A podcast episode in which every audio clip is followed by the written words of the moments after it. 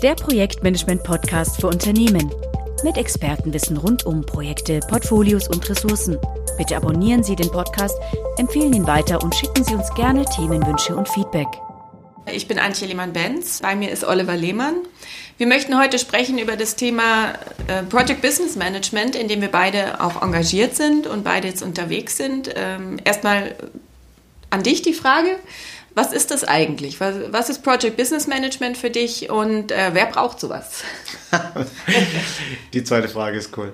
Ja, hallo zusammen. Ähm, die Antwort ist ganz einfach. Project Business Management ist immer dann gegeben, wenn ein Projekt nicht innerhalb der schützenden Mauern, schützenden Wände eines Unternehmens stattfindet, sondern wenn zwei oder mehr Unternehmen dabei sind, zusammenarbeiten. Die Anzahl dieser Unternehmen kann sehr, sehr groß werden. Da entstehen dann ganz große Netzwerke an Firmen, die zusammenarbeiten. Und wir finden sowas schon im kleinen Projekt, ja, eine Software-Einführung bei einem Unternehmen vielleicht könnte schon Projektgeschäft sein. Aber natürlich auch in Megaprojekten, wo dann vielleicht wirklich hunderte von Firmen dran beteiligt sind und die bauen dann Flughäfen, die entwickeln neue Flugzeugmodelle, den Airbus A380 oder so. Da habe ich mal gefragt bei Airbus, wie viele Firmen waren da eigentlich drin beteiligt? Antwort, ja, keiner weiß das so recht, aber man rechnet so mit 1500 Firmen. Business heißt, da sind mindestens zwei Parteien dabei. Die eine macht etwas, verkauft etwas, macht irgendwelche Dienstleistungen, Services, sonst etwas. Die andere nimmt es in Anspruch, kauft diese Leistungen, diese Dienstleistungen, diese Produkte, was es auch ist, und bezahlt halt dafür. Und sobald wir zwei oder mehr solche Partner zusammen haben, haben wir es mit Projektgeschäft zu tun. Und das ganz komische Ding in Projektmanagement ist, ähm, das wird fast völlig ignoriert. Es ist ein riesiger Trend.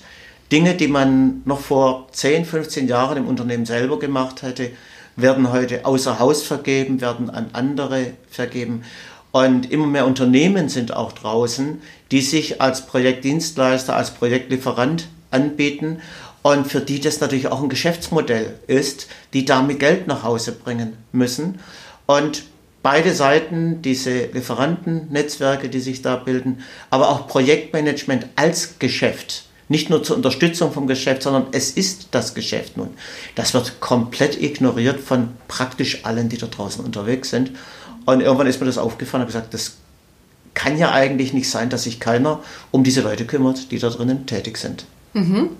Sehr interessant. Ähm, ich habe das selber ja auch erlebt. Also ich erlebe es auch als äh, Trainerin viel oder wenn ich äh, berate Leute, dass sie einfach auch merken, ähm, hier ist Bedarf, wir brauchen, äh, wir brauchen vielleicht Methoden, wir brauchen äh, Tools, wir brauchen Ansätze in bestimmten Situationen, wo wir feststellen, dass das, was uns äh, Frameworks für Projektmanagement, die es so gibt, oder, oder Bücher, die es gibt, ähm, dass das, was die normalerweise vorschlagen, dass das bei uns vielleicht so gar nicht umsetzbar ist, denn das ist, wäre eher in einem internen Projekt, wo nur eine Firma beteiligt ist, wäre das eine Möglichkeit bei gewissen Methoden, wie auch Vertragsmodellen oder so, äh, wie auch Schätzmethoden zum Beispiel, die aber bei gewissen Vertragsmodellen äh, so vielleicht gar nicht funktionieren. Das heißt, äh, die Frage, dass wir hier vielleicht unter Vertrag stehen mit einer anderen Firma und unsere Schätzmethoden Auswirkungen haben auf Zahlungsmechanismen, auf all das, auf Prozesse, äh, das alles wird vielleicht äh, von der Beschreibung dieser Schätzmethoden äh, gar nicht erwähnt. Das heißt, die Leute stehen vor der Frage, ja, wie machen wir das jetzt in einem vertraglichen Kontext?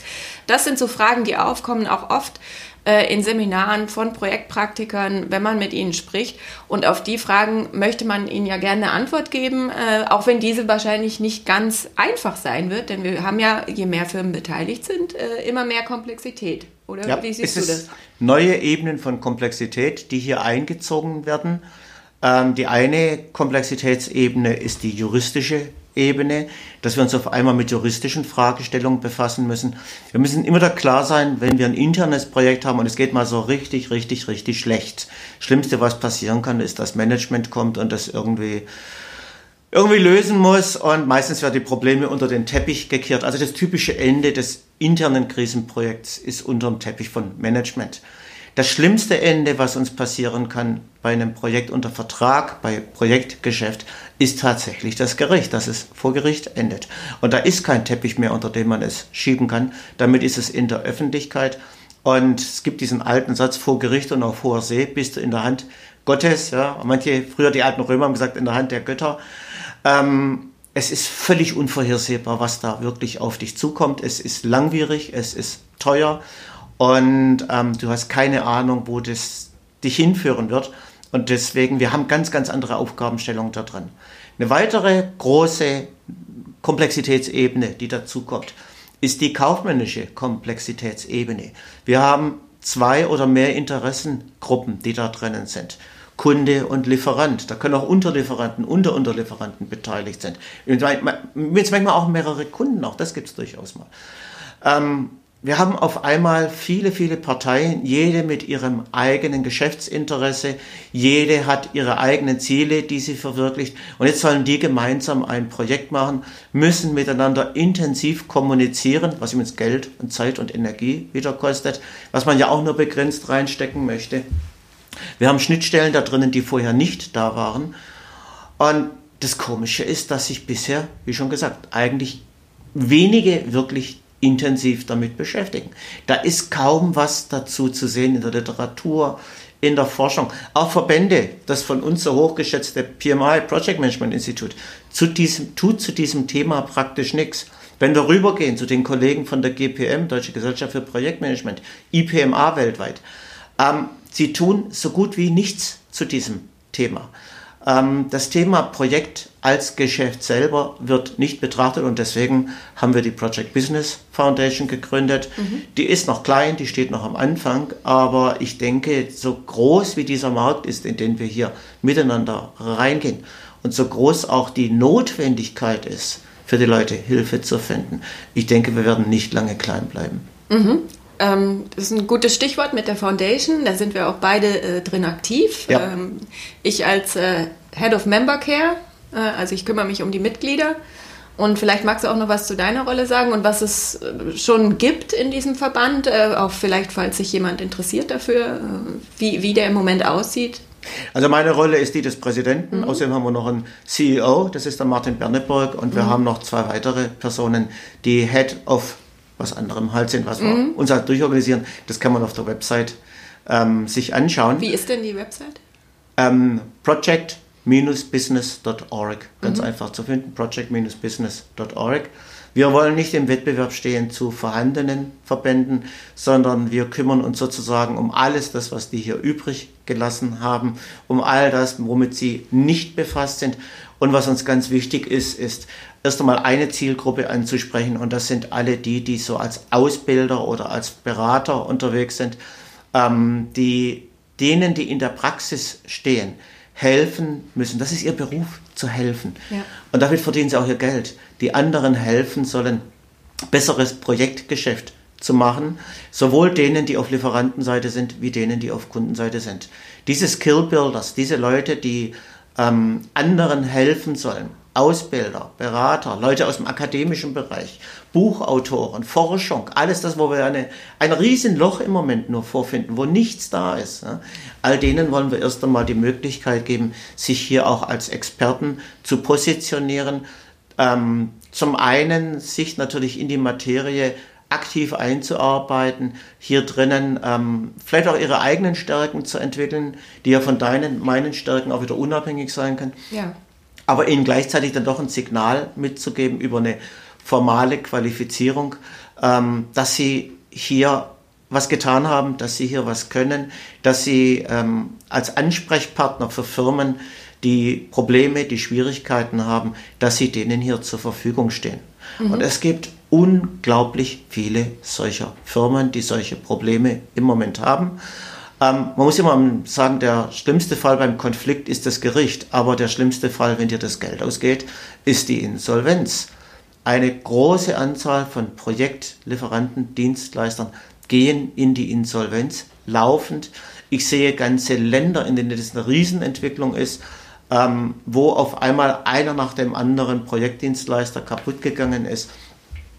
Ähm, aus verschiedenen Gründen. Es ist Hochrisikogeschäft, in dem wir uns bewegen. Übrigens auch für den Kunden Hochrisikogeschäft. Man holt ja Fremde in sein Projekt rein. Wer ist denn da alles dabei?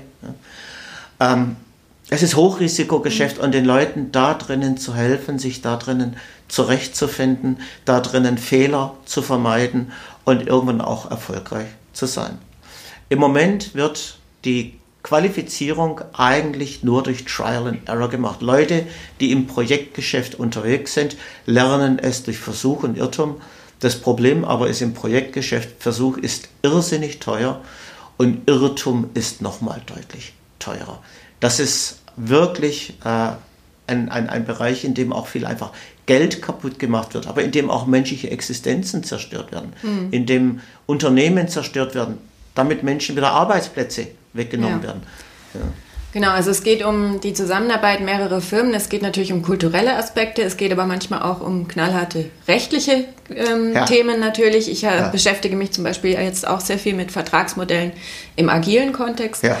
im Zusammenhang äh, mit Project Business Management, als, äh, ja, indem ich ähm, Artikel äh, dazu verfasse oder indem ich recherchiere, indem ich Leute befrage, indem ich mir angucke, was passiert so, indem ich auf eigene äh, Projekterfahrungen äh, zurückgreife und das versuche nochmal zusammenzufassen. Äh, ist auch ein sehr spannendes Thema, aber es geht auch um Unternehmenskulturen. Äh, und äh, fällt dir noch mehr ein, wo, wo wirklich was so die Knackpunkte sind, womit wir uns beschäftigen müssen? Ja, wir müssen immer diese zwei Seiten betrachten. Das eine sind die Firmen, die etwas kaufen und die anderen sind die Firmen, die etwas verkaufen in diesem Geschäft.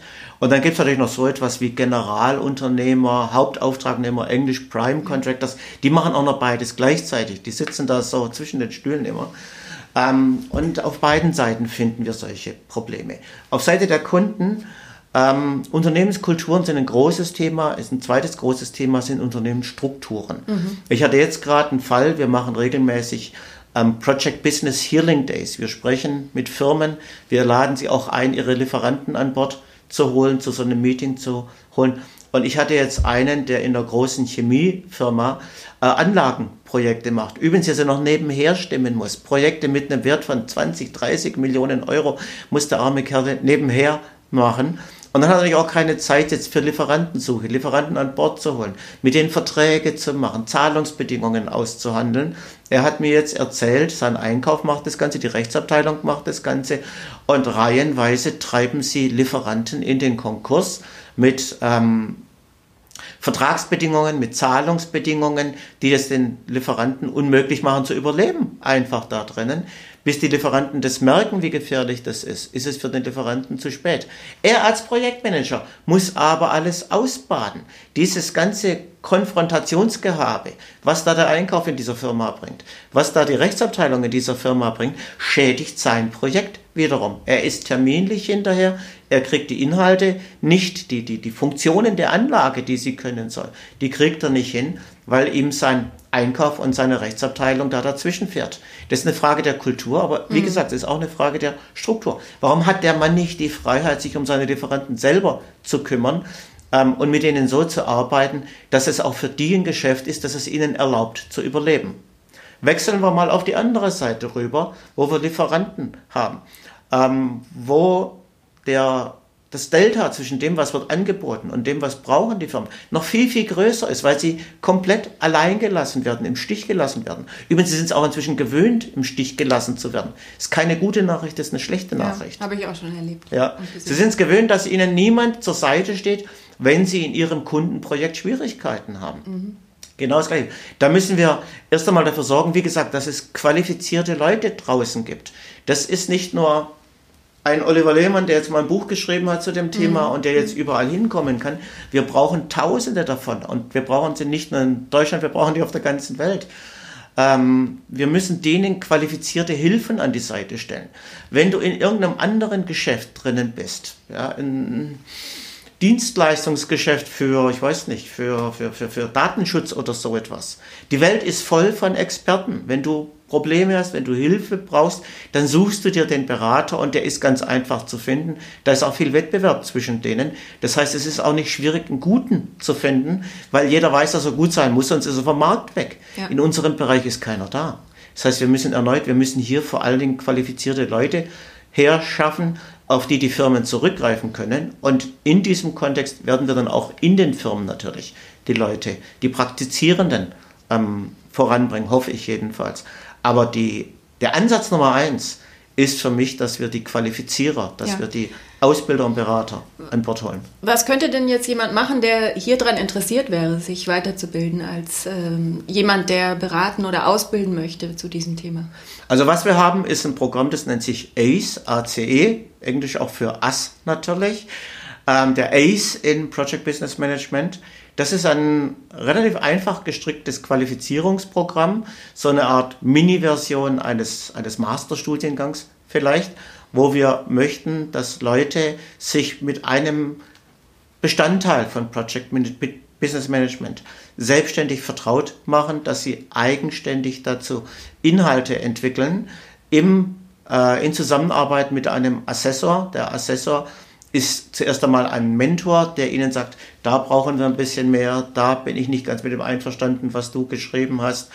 Ähm, dieser Assessor vergibt dann auch eine Punktzahl dafür und am Ende bekommt man dann einen Titel, der heißt ACE. Dazu gibt es dann auch ein Logo, ähm, das man verwenden kann, sodass man nach außen signalisieren kann, ich kenne mich mit Project Business Management aus. Ich bin jemand, auf den eine Firma zurückgreifen kann, wenn sie da Probleme hat. Und ganz ehrlich, wenn so jemand mal in eine Situation reinkommt, die er alleine nicht beherrscht, kann er immer noch zu anderen in der Project Business Foundation kommen und sagen, ich habe hier gerade eine Situation, die ist mir neu, die ist mir nicht vertraut. Kann mir denn jemand da drinnen helfen? Das heißt, man kann es signalisieren.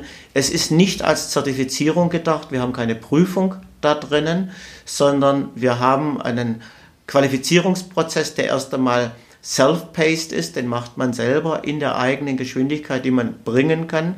Ähm, wir können ihn auch auf, auf Trainer-led umbauen, dass wir sagen, eine Firma hat, ich weiß nicht, fünf Berater, die sie ausbilden möchten und jetzt holen sie sich einen, Berater, einen Trainer ins Haus, der ihnen hilft, diese Berater auszubilden, der das Ganze anleitet. Aber der Normalprozess, wie wir uns im Moment vorstellen, ist der self-paced Process und es kann für eine Firma da sein, da kann eine Firma sich äh, ihre Mitarbeiter zertifizieren oder nicht zertifizieren, schon qualifizieren lassen. Oder natürlich, ähm, das kann auch ähm, eine Einzelperson da drinnen machen. Das ist kostenmäßig überschaubar. Der Zeitrahmen ist offen. Es gibt da keinen Zeitdruck. Du musst das in der und der Zeit geschafft haben. Das sollen die Leute so machen, wie sie es selber hinbekommen. Aber was halt zählt, sind die Ergebnisse, die dabei entstehen. Und eine Hoffnung, die wir auch noch dabei haben, ist, dass das auch unsere unsere Disziplin voranbringt. Dass hier Arbeiten entstehen, sind auch schon entstanden mhm. übrigens. Ähm, inklusive deiner Arbeit zum Thema agile Verträge. Ja, ja. Ich denke, das war etwas, was uns weiterentwickelt hat. Das war etwas, wo wir was Neues dazugelernt haben. Und so soll das auch laufen.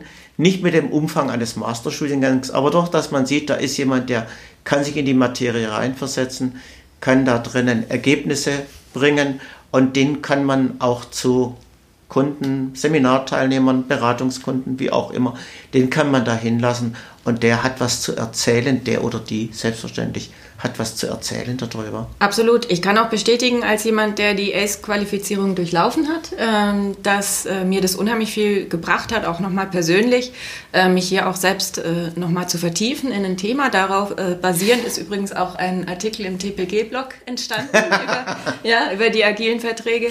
Ähm, also es hat mir unheimlich viel gebracht, dass ich hier auch den Leuten was mitgeben kann, wo es auch einfach noch nicht viel dazu gibt momentan. Das muss man immer wirklich äh, betonen. Es gibt nicht viel. Man hat, kann noch sehr viel auch mitgestalten hier. Ja, das ist das Spannende da drinnen.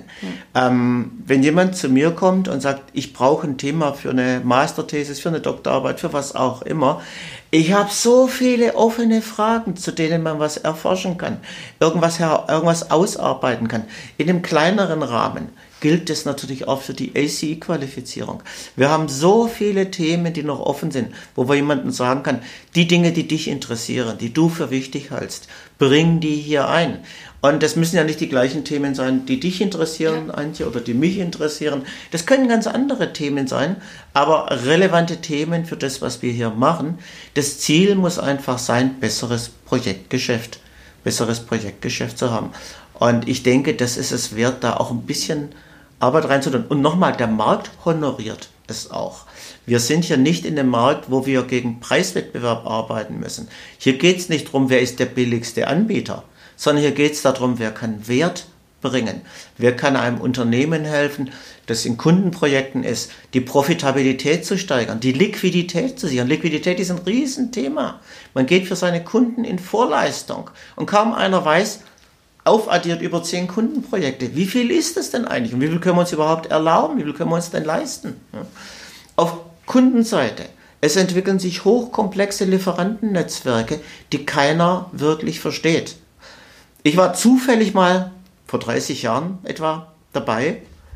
Da ist in Automobilindustrie das moderne äh, Supply Chain Management entstanden. Das hat mal angefangen mit einem einfachen Modell, das hieß verlängerte Werkbank.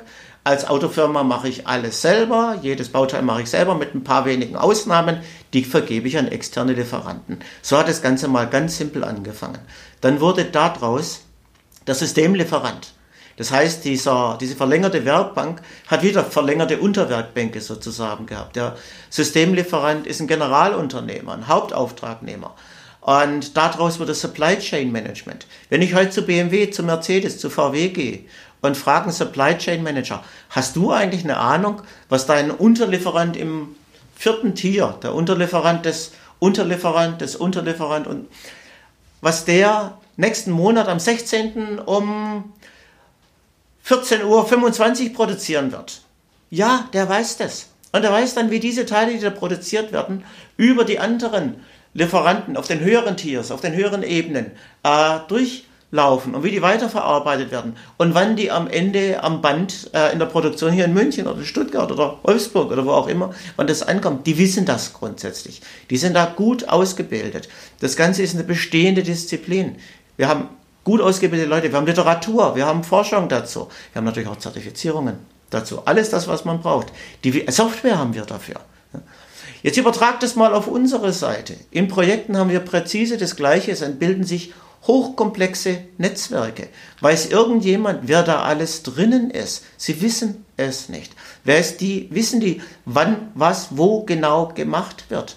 Es ist nicht engineert, es ist nicht durchgeplant und durchgearbeitet, sondern es ist so wie so ein wie so eine Wolke und irgendwas passiert in dieser Wolke, aber keiner kann genau reinschauen, was in dieser Wolke eigentlich drinnen ist.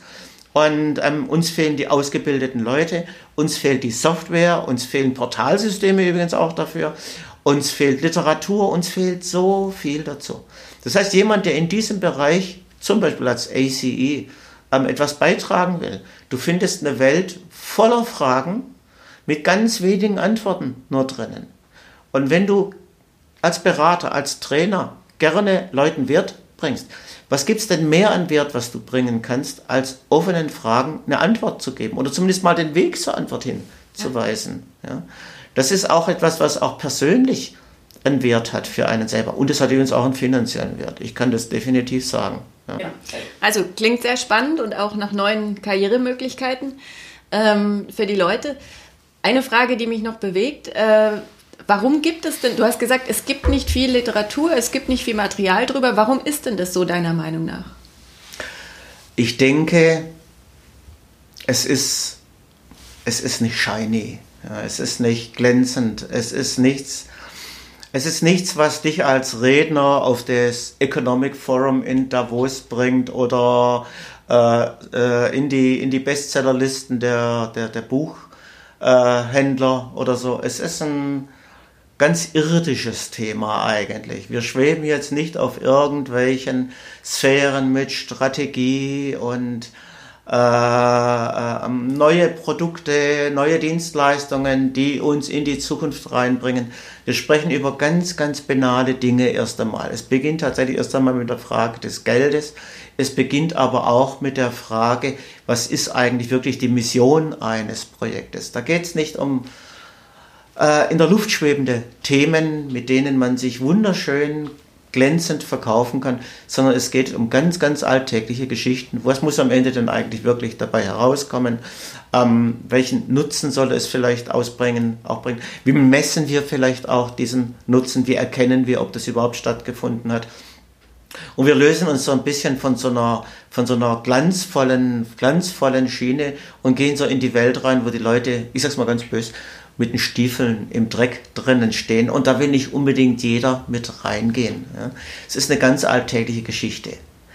Andererseits, das ist ein großer Thema, großer Anteil heute, großes Thema im Projektmanagement. Die meisten Projekte heute finden nicht mehr innerhalb der geschlossenen Mauern des Unternehmens statt. Die überwinden diese Mauern. Und wir brauchen auch auf dieser glänzenden Ebene neues Wissen, das aber nicht viele haben. Wir müssen uns mit Connective Leadership, mit verbindendem Führen, über die Grenze des Unternehmens hinausgehendem Führen auf einmal befassen. Auch dazu gibt es nicht allzu viel Literatur. Wir müssen uns aber auch mit ganz banalen kommerziellen, ähm, rechtlichen Fragen beschäftigen, wo sich viele im Bremschen auch gar nicht rantrauen. Ich habe viele Bremsler, die sagen, ich will davon doch überhaupt nichts wissen. Ja, aber sie müssen das Geld nach Hause bringen fürs Unternehmen, auf Lieferantenseite zumindest. Ihr Job ist Geld nach Hause zu bringen. Wenn sie sagen, ich will mich damit nicht beschäftigen, naja, was machen Sie, wenn das Unternehmen irgendwann in Liquiditätsengpässe reinkommt und Sie sind daran beteiligt mit den Vorleistungen, die Ihr Projekt für Ihren Kunden bringt? Auf der anderen Seite, Kundenseite, auch wieder das gleiche Thema. Ich muss mich mit Zulieferern beschäftigen. Eigentlich möchte ich mich doch mit meinem Management auseinandersetzen. Und wie können wir riesige Benefits und Value und sonst was herstellen? Jetzt muss ich mich stattdessen mit irgendwelchen Lieferanten auseinandersetzen, die mir mal versprochen haben, wenn du mit uns gehst, wenn du mit uns das Projekt machst, dann wirst du König sein. Und stellen wir fest, wir sind alles nur nicht König. Wir sind eher der Supermarktkunde in der Warteschlange an der Kasse. Das heißt es, der Kunde zu sein. Ähm, es sind ganz irdische und auch nicht immer angenehme Dinge, aber die Leute, die da drinnen sind, brauchen einfach Hilfe. Ja, super. Vielen Dank. Äh, schöner Überblick nochmal über das ganze Thema. Dann bedanke ich mich für das Gespräch. Super. Antje, danke schön auch. Weitere Informationen zu Projektportfolio und Ressourcenmanagement finden Sie auf unserem YouTube-Kanal und dem TPG-Blog unter www.tpg-blog.de.